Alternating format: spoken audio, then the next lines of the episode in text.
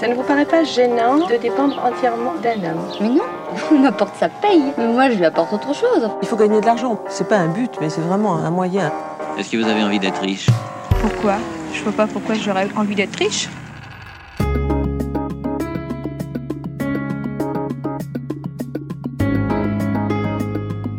Combien tu gagnes? Avez-vous déjà posé cette question à votre meilleur ami? Je prends le pari que non, car le sujet est encore largement tabou dans notre pays. Ce qui nous dessert profondément, nous les femmes. On se définit rarement par notre fiche de paye et on se vante encore moins de réussir à la gonfler. Revers de la médaille, nous manquons de références et d'expérience pour nous évaluer. Et nous n'osons pas réclamer notre dû, à moins d'être au pied du mur. J'ai appris à me décomplexer sur ce sujet grâce à une amie, maman solo, qui, angoissée par ses fins de mois, cumulait les missions tout en refusant systématiquement de travailler pour des clopinettes. Un bon réflexe. Mais pour la plupart d'entre nous, quand il s'agit d'aborder la question du salaire, de la négociation salariale et plus largement de la valeur de notre travail, c'est le grand vertige. Je suis Valérie Lyon et vous écoutez le deuxième épisode d'Osons l'oseille.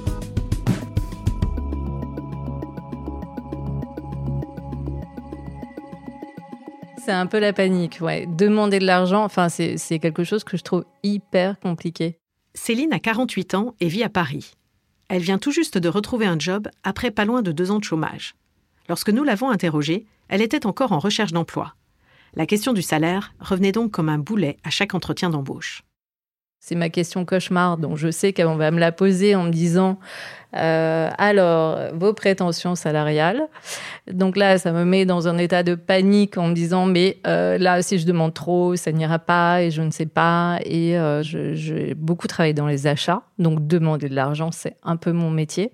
Enfin, demander quelque chose à un fournisseur, euh, savoir quel prix demander, euh, savoir demander plus, c'est quelque chose qui est très facile pour moi. Mais mettre un prix sur mon travail et demander pour moi, c'est mettre un prix sur ce qu'on est. Quand je négocie avec un fournisseur, c'est ultra rationnel, c'est ultra préparé. J'ai des arguments, je sais combien, je sais ce que je veux, je sais argumenter pourquoi, je sais comparer les prix, je sais avoir tous ces éléments de comparaison et je peux le faire euh, et je peux le faire très bien et je négocie euh, des conditions supérieures chaque année. à chaque fois que c'est pour moi, c'est beaucoup moins rationnel. J'arrive beaucoup moins à détacher le côté un peu émotionnel et pour dire bah très bien j'ai X années d'expérience, euh, je vaux ça, ça ne vaut pas moins, c'est beaucoup plus difficile. Céline pointe un paradoxe. Négocier pour les autres, en l'occurrence l'entreprise pour laquelle on travaille, ce n'est pas si dur. Céline sait faire, avec sang-froid. Mais négocier pour elle-même, c'est une autre paire de manches. Cela devient émotionnel. Le sujet de l'argent s'installe alors dans un non-dit, comme si c'était sale. Pour Céline, demander de l'argent, négocier son salaire, c'est mettre un prix sur ce qu'on est. Bref, d'une certaine façon, cela revient à se vendre, et cette idée la met mal à l'aise.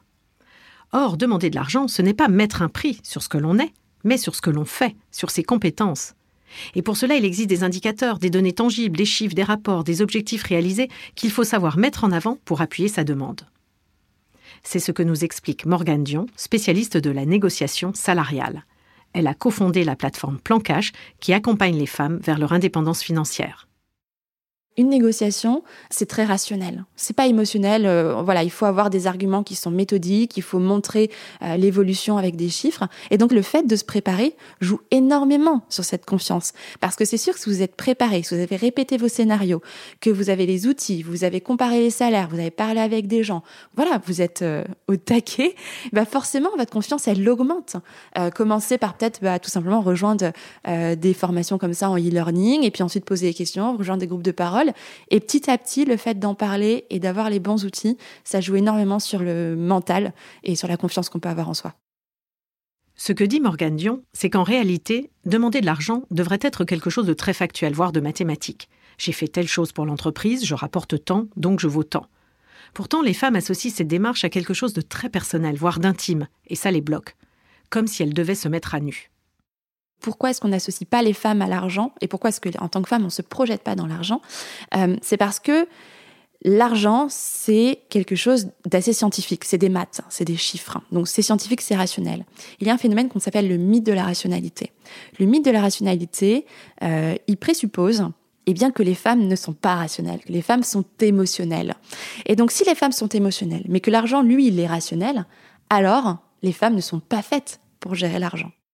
Ce mythe de la rationalité n'est évidemment qu'un mythe. Les femmes sont tout à fait à même de rationaliser leur rapport à l'argent. Le problème, c'est qu'elles ne s'en sentent pas capables. Pourquoi? Tout simplement parce qu'on leur a enseigné le contraire depuis toujours. Nous, on a tout au cours de notre enfance euh, des images euh, qui nous renvoient vers, euh, eh bien, les femmes sont dépensières, elles ne savent pas gérer les finances, elles perdent de l'argent, etc. les magazines destinés aux femmes, lorsqu'ils parlent d'argent aux femmes, ils vont majoritairement leur parler de comment ne pas perdre d'argent, comment faire des économies, comment ne pas être dépensière, alors que les magazines qui sont destinés aux hommes, eux, vont parler aux hommes en leur parlant de la nouvelle app qui est à la mode pour faire de l'investissement en bourse euh, de crypto-monnaies, de rentabilité, de performance. Donc en fait, on a tout autour de nous euh, vraiment euh, deux discours différents qui vont bah, du coup pénaliser les femmes lorsqu'il va s'agir de parler de chiffres, de poser des questions et puis bah, du coup de, se lancer aussi tout simplement. Et c'est une des raisons pour lesquelles aujourd'hui, eh bien, on aboutit à 59% des hommes qui demandent une négociation salariale sur leur premier emploi contre seulement 34% des femmes. Nous sommes donc face à un système qui entretient les femmes dans des stéréotypes dès leur plus jeune âge. Mais nous allons le voir, les employeurs aussi véhiculent des préjugés. Euh, une femme qui négocie, elle est 30% euh, plus susceptible de se voir euh, qualifiée d'autoritaire, elle en veut trop, etc. vis-à-vis d'un homme. on a plein d'études qui mettent en posture des simulations des hommes et des femmes dans la posture d'employeur.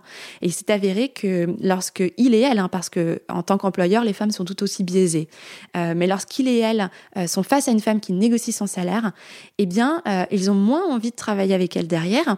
Pourquoi? Parce qu'on n'attend pas les femmes sur ce terrain-là. On s'attend pas à ce que les femmes négocient, euh, tout simplement parce que, eh ben, on, a plutôt cette image, voilà, la femme est censée être docile. Alors évidemment, je, caricature, hein, euh, mais euh, on a tous ces biais. Alors que l'homme qui négocie, c'est quelqu'un qui est combatif. On, l'attend sur ce terrain-là. Et donc les femmes qui négocient, ça crée une forme d'inconfort inconscient. et donc un petit peu par réflexe de protection, eh bien, on va se braquer et, la plupart du temps, sans s'en rendre compte. Hein, on s'en rend pas du tout compte.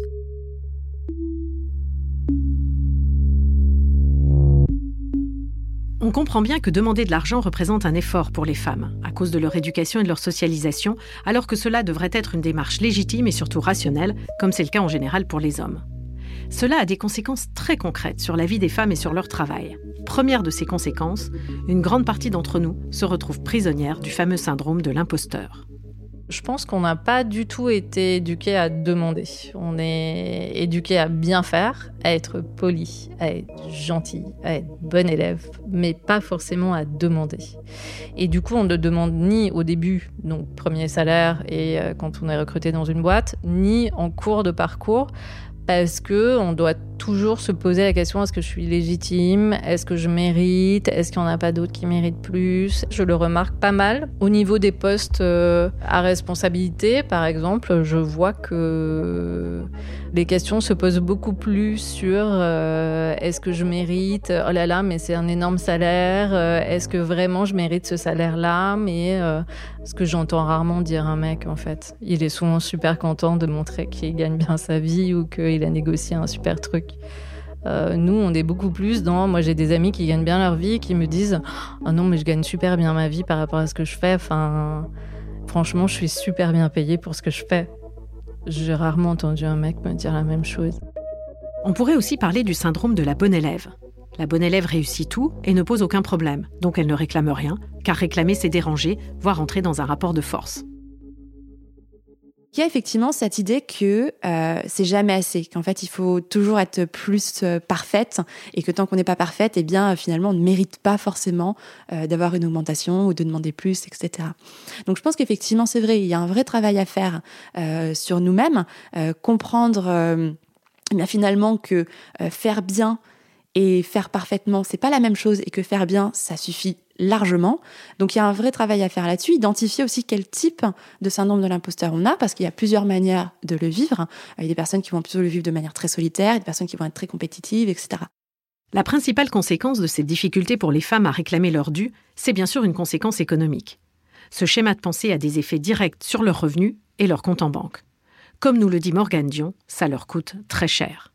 Un chiffre que j'aime beaucoup mettre en avant parce que déjà parce qu'il est, il est stupéfiant et parce qu'il parle beaucoup. Euh, donc c'est une étude, donc il y a plusieurs études, hein, mais celle-ci en particulier qui a été menée par une chercheuse qui s'appelle Linda Babcock, euh, qui est une chercheuse américaine, euh, qui a pris comme base le fait que vous seriez rentré dans votre vie professionnelle sur un salaire à 35K au lieu de 40 que vous auriez négocié. Donc on peut se dire 5 4 plus à l'année quand on rapporte moi, finalement, ça fait pas non plus une si grosse différence, etc. La réalité, c'est que ces 5 cas, euh, en fait, qui vous manquent, si vous additionnez les augmentations que vous allez avoir, euh, les primes en pourcentage, euh, vous allez probablement, même si c'est pas du tout une bonne chose, mais vous allez probablement utiliser ce premier salaire et les salaires suivants comme base pour vos nouvelles négociations, pour des nouveaux emplois. Et en fait, quand on additionne tout ça au cours d'une carrière, on arrive à 1 million de dollars euh, manqués parce que voilà, tout simplement, on a loupé ces cinq premiers cas, et puis bah, finalement, bah, peut-être les deux cas suivants, puis le cas suivant, et les pourcentages, etc. Et ça, je vous parle même pas de la retraite, c'est juste que vous avez manqué sur votre carrière. Mais il faut pas oublier que, en tout cas dans notre système français, la retraite est basée sur une moyenne euh, d'une partie de vos salaires, et donc du coup, bien, c'est aussi euh, votre retraite qui diminue fortement euh, lorsque vous quittez le monde de l'emploi. Imaginez le manque à gagner si vous passez votre carrière sans jamais demander une augmentation de salaire. Eh bien, figurez-vous que c'est l'histoire de Florence, qui habite à Bayonne. Enfin, plus précisément, c'était son histoire, car au bout de 35 ans dans la même entreprise, sans rien oser demander, elle a finalement sauté le pas pour la première fois, à 54 ans. J'arrive dans la salle, je m'installe. Donc déjà, je les remercie de me recevoir. Et je fais le bilan avec mon N plus 2 de, voilà, de toute l'année euh, compliquée euh, passée. Donc, je lui demande est-ce que tu as été content des missions que tu m'as confiées et est-ce que tu es satisfait? Est-ce que je les ai menées euh, à bout? Est-ce que c'est ça que tu attendais de moi? Donc, euh, il me dit que oui, que franchement, euh, il n'a rien à me reprocher, qu'il est très content. Donc, en fait, j'ai profité de ça pour dire je te remercie aussi de la prime exceptionnelle et j'en profite pour te demander est-ce qu'il est possible de me l'intégrer entièrement dans mon salaire? Florence travaille dans cette entreprise du BTP depuis l'âge de 21 ans. C'était d'abord une entreprise familiale qui a ensuite été rachetée par un grand groupe. Florence a commencé en bas de l'échelle, puis petit à petit elle a évolué jusqu'à être responsable de gestion administrative. Mais malgré toutes ces années, à l'exception des NAO, les négociations annuelles obligatoires, Florence n'a jamais bénéficié d'évolution salariale. Pour la simple raison qu'elle n'en a jamais demandé. Récemment, des bouleversements au sein de l'entreprise lui ont fait prendre des responsabilités supplémentaires le temps qu'un nouveau directeur soit recruté. Pour avoir assuré cet intérim, elle a bénéficié d'une prime exceptionnelle. Elle en a alors profité pour demander que cette prime soit intégrée à son salaire de façon pérenne, une première pour elle. Au moment où je l'ai dit, je me dis waouh, je l'ai dit. Mais le fait que j'ai réussi à lui sortir la phrase euh, je voudrais bien, s'il te plaît, que tu me l'intègres dans le salaire, là je me suis dit euh, voilà, effectivement, j'étais prête dans ma tête. Et en fait, c'est sorti euh, sans agressivité. C'est sorti sur le même ton que la discussion. Donc euh, là, oui, j'étais vraiment très contente. C'est une victoire. C'est une victoire parce que, voilà, quand je suis sortie, je me suis dit, mais euh, quel soulagement. Et voilà, j'ai été libérée. Ouais, voilà. Si Florence savoure autant cette victoire, c'est que formuler cette demande pourtant simple et légitime relevait pour elle d'un exploit. Mais que s'est-il passé pendant toutes ces années? Pourquoi avoir attendu si longtemps pour demander d'être rémunéré à la hauteur de son investissement dans l'entreprise? On l'a vu avec Céline, il y a cette relation complexe à l'argent qui provient de notre éducation. Florence n'y a pas échappé, mais peut-être aussi du fait de son âge. Dans ma génération, on n'a pas été habitué à demander quoi que ce soit, donc c'est très compliqué. Dans ma génération, c'est tabou. Nous, avec mes collègues, on parle jamais de salaire, on ne sait pas combien on gagne chacun. Avec mes enfants, ça n'allait pas parce que ma fille, elle me dit, mais non, mais maman, euh, elle me dit, euh, entre nous, on sait exactement combien on gagne, il euh, n'y a pas de tabou. Mais nous, nous, on fait partie d'une génération où nos parents ne nous parlaient pas d'argent. Le but numéro un, c'était gagner sa vie, quel que soit le métier qu'on fait, et pas parler d'argent. En fait, je pense qu'on fait partie de cette génération où le travail passait avant tout et qu'en fait, on n'osait pas demander parce qu'on ne nous a pas appris à demander on ne connaît pas l'échelle des salaires, donc on ne sait pas se positionner. Et puis c'est surtout qu'on ne sait pas se vendre. Enfin, moi, j'ai jamais appris à me vendre. Moi, j'ai fait carrière dans cette entreprise, euh, même si elle a été rachetée par un groupe. Donc j'ai 35 ans de boîte. Euh, même si je savais que voilà, j'avais pas un poste clé, mais quand même un peu, euh, non, je savais pas me vendre et j'arrivais pas à me positionner et à, dire, à demander. sauf qu'en fait, je m'aperçois avec l'âge mieux vaut tard que jamais. Que en fait, euh, non, la reconnaissance, euh, il faut demander. Même si les gens en face sont satisfaits, jamais ne donneront euh, d'eux-mêmes. Il faut demander, il faut oser demander. Florence est la preuve que même à 54 ans, c'est possible. Il faut oser demander, dit-elle, et cela vaut quel que soit son âge. Pour elle, le fait de franchir enfin ce pas, c'est aussi une façon de donner l'exemple à ses enfants et de leur prouver, ainsi qu'à elle-même, qu'elle a encore des ressources pour s'affirmer en tant que femme. J'étais hyper contente parce que je me dis euh, comment pendant tant d'années j'ai pu ne rien demander. Et en fait, euh, je me suis dit, euh, bon, mais voilà, euh, maintenant, à 50 ans, oui, j'ose demander des choses que je ne demandais pas à 20 ans. Et je suis très, très satisfaite. Et même vis-à-vis de mes enfants, je peux leur montrer que, ben voilà, à 50 ans, je ne suis pas finie. En fait, d'avoir pu franchir le pas, et ben moi, je suis fière pour mes enfants parce que mes enfants aussi, euh, ils, vont arriver sur le marché du travail. Et je veux qu'ils soient capables aussi de, de demander. Si moi, je leur montre pas que même à 50 ans, j'ai pu demander, euh, voilà, je serai pas légitime de les encourager et tout ça. Donc, je veux qu'ils croient en eux, puisque ben, moi aussi, à 50 ans, ben, finalement, oui, je crois en moi. Donc, euh, je veux continuer à m'épanouir. Je veux être là pour leur montrer que, que c'est possible. Pour Florence, comme pour Morgane Dion, les femmes actives d'aujourd'hui portent en quelque sorte une responsabilité envers les jeunes générations. Plus elles montreront l'exemple, plus elles offriront des modèles auxquels s'identifier. Oser euh, faire le premier pas. Vous avez plus d'expérience aussi euh, que des femmes plus jeunes, et donc vous avez plus de compétences. Vous êtes des modèles, en fait. Euh, euh, si, je sais pas, votre fille, votre petite fille rentre sur le marché du travail, euh, qu'elle vous a jamais vu faire ce pas-là, forcément, ça va être plus difficile pour elle, en fait, de se projeter.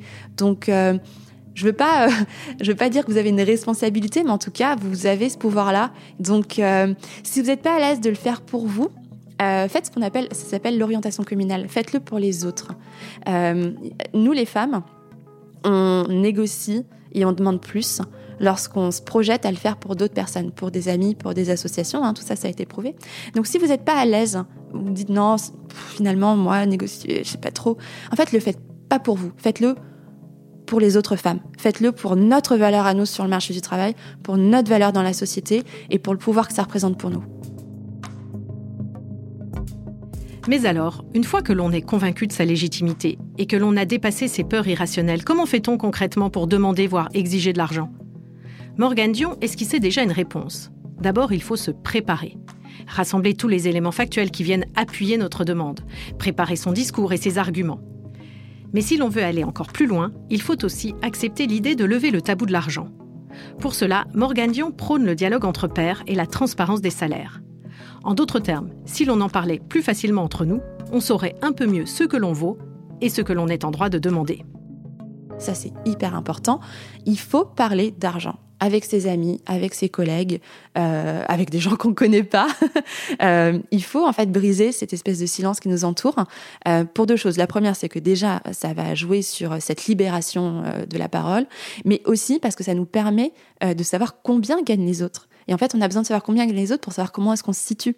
Et pas simplement combien gagnent les femmes, parce que en tant que femme, c'est vrai qu'on a tendance à vouloir se tourner euh, vers d'autres femmes pour savoir comment elles font, etc.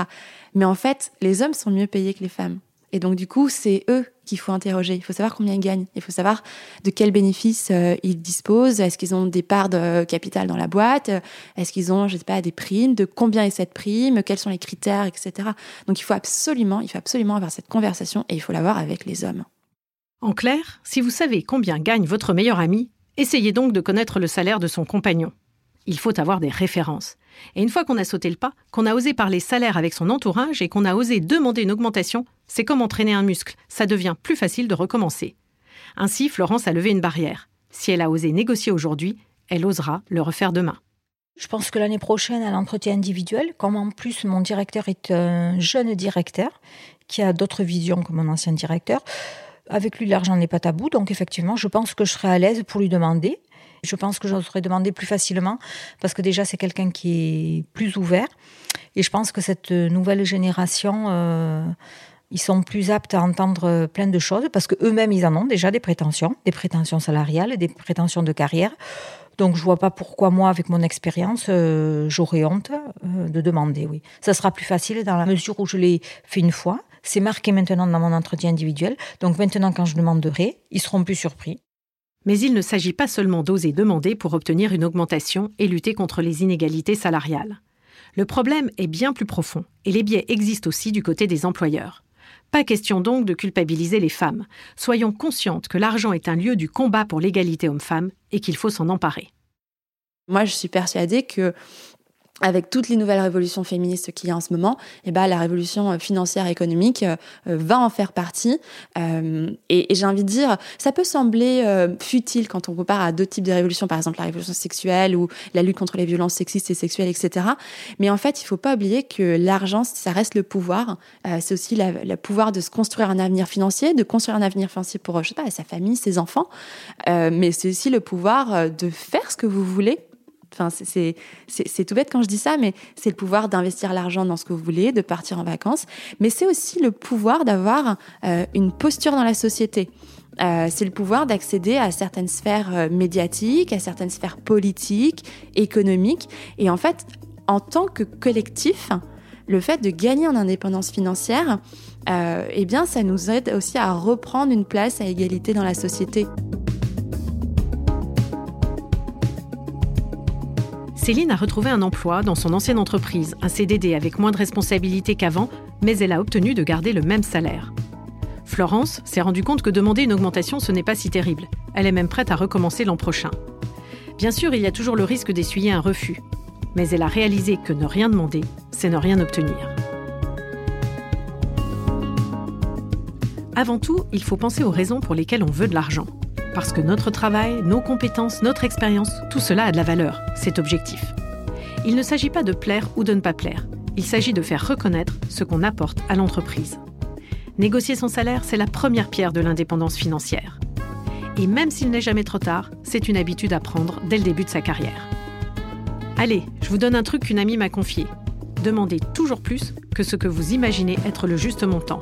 Car même quand on se valorise, on a tendance à se sous-estimer. Et puis l'argent, nous le verrons dans le prochain épisode, ce n'est pas seulement utile à notre quotidien, cela permet également de faire des projets. Savoir l'épargner est crucial. Sauf que là aussi, les femmes ont du chemin à parcourir pour devenir l'égal des hommes.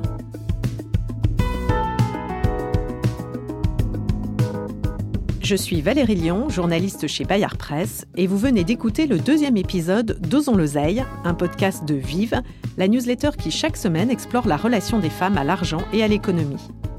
Osons l'oseille est produit par Louis Créative, l'agence de contenu audio de Louis Média. Camille Maestracci a participé à l'écriture et à la production de cet épisode. La musique a été composée par Jérôme Petit, qui assure également la réalisation et le mix de cette série. Agathe Welcome est la chargée de production d'Osons l'oseille.